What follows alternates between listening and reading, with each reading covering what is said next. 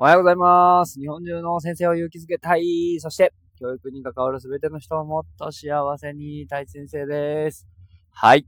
えー、今日は水曜日でございます。えー、一番下の息子がですね、まだ幼稚園の年長なんですけど、えー、ランドセルが届きまして、えー、すごく嬉しそうに今日、えー、お兄ちゃんお姉ちゃんがね、小学校行くときになぜか一番下の息子もランドセルを背負って出てくるというね、家の外に、えー、なんかこう見せたかったんでしょうか褒められたかったんでしょうかなんかすごくその姿がね、可愛くて、おー、来年からお前も頑張って歩いていくんだぞと思いながら見ておりました。はい。で、今日は、えー、不機嫌で人を動かすのは子供。えー、上機嫌で、えー、人を動かすのは大人。という言葉を紹介したいなと思っております。よろしくお願いします。はい。えー、もう一回言いますね。不機嫌で人を動かすのは子供。えー、上機嫌で子供を動かすのは大人という言葉なんですけれども、えー、最近自分がハマってるね、えー、開花セミナーの、えー、メーリング理想で、えー、に書いてあった言葉なんですけど、まさに名言だなと思っていて、えー、どういうことかっていうと、なんかこう、自分が機嫌が悪いことをアピールして、なんか周りの人を動かす人っているじゃないですか。なんかこう、怒っていたりとか、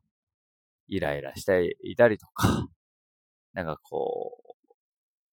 そういうことで、なんか周りに気を使わして、周りの人をコントロールしがちな人もいれば、逆にその人に寄り添って、その人が機嫌が良くなるような、えー、気持ちよく仕事ができるようなことを、えー、声掛けをしてくれて、動かしてくれる人もいますよね。えー、これ、すごいなって、この言葉本当にすごいなと思ったんですけど、なんかこう、例えばね、えー、なんだろう、何があるかな。まあ、仕事の締め切りがあったとしましょう。で、それに対して、まあ、上司の人がつかつかって言ってきて、あのさ、って、これ困るんだけど、締め切りに間に合わないと、えー、私困るんですけど、みたいなことを言われたとします。もちろん、こう、お仕事に遅れてる自分が悪いんですけども、その時自分の中の心に残ったのはやっぱりモヤモヤだったりとか、ああ、いけなかったなと思いつつも、この野郎って正直思ってしまうと思うんですよね。で、えー、一方、えー、まあ、上機嫌で人を動かす人はどういう風かっていうと、締め切り、例えばちょっと遅れていたら、ねえねえ、あのー、あれの締め切りって分かってます？みたいな風にくれて、あ、すいませんって言って言うと、あ、でもね、やっぱりクラス大変だからさ、って、あの、全然大丈夫だよって言ってくれると。この差がものすごくでかいなと思っていて、うん。わかります？その、締め切りに遅れているという事実は一緒なんですけれども、その後に私が困るから早く仕事しろって言ってしまう人と、えー、あ、大変なの分かってるから大丈夫だよって言ってくれる人、どっちのために頑張ろうって思えるかっていう話ですよね。これ多分逆に自分が子供に対しても同じことをしてしまってる時もあるんじゃないかなって思うんですよね。なんか、うん、そんなこと言ったら、こう、子供がつけ上がるんじゃないかとか、宿題やらなくていいって思うんじゃないかって思っちゃうかもしれないんですけど、いやいや、そんなことはなくてですね、逆にやっぱりスイッチが入るなって思うんですよね。で、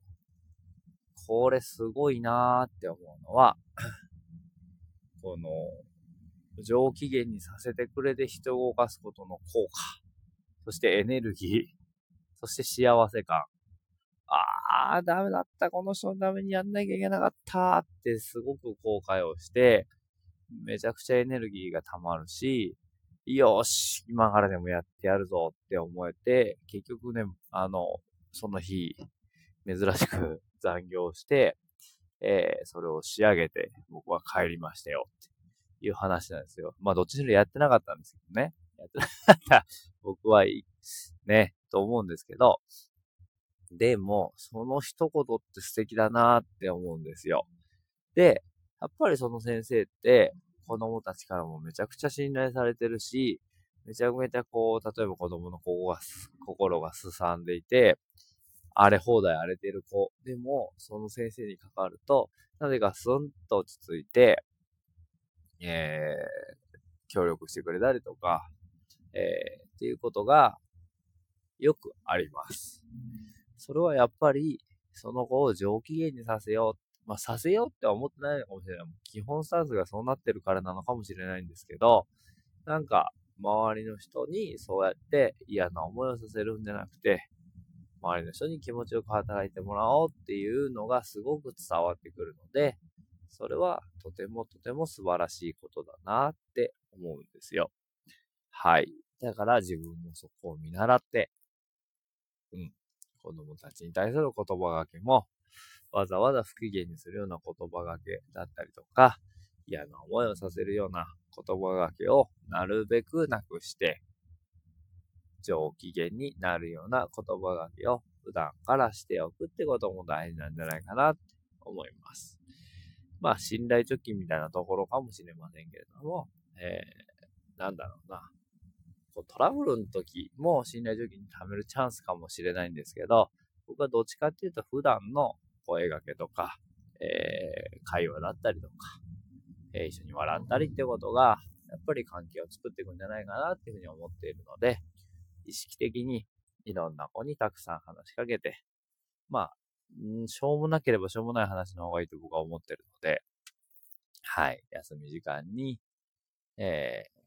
ー、例えばポルトガル語ね、この前はうんこってポルトガル語で何て言うの？って言ったら、カーカーって言ってすげえ嬉しそうに教えてくれましたけど、もうそんなことでいいんじゃない？か。もうココみたいな。もうそれココって言っただけでこの時爆笑ですからね。なんか、すげえこの、朝からうんこネタで申し訳ないんですけど、なんか、なんかの話の中でうんこが出てきたんですよね。で、お、なんて言うの？みたいなこと言ったら、カーカーつってすげえ嬉しそうな顔してましたけど、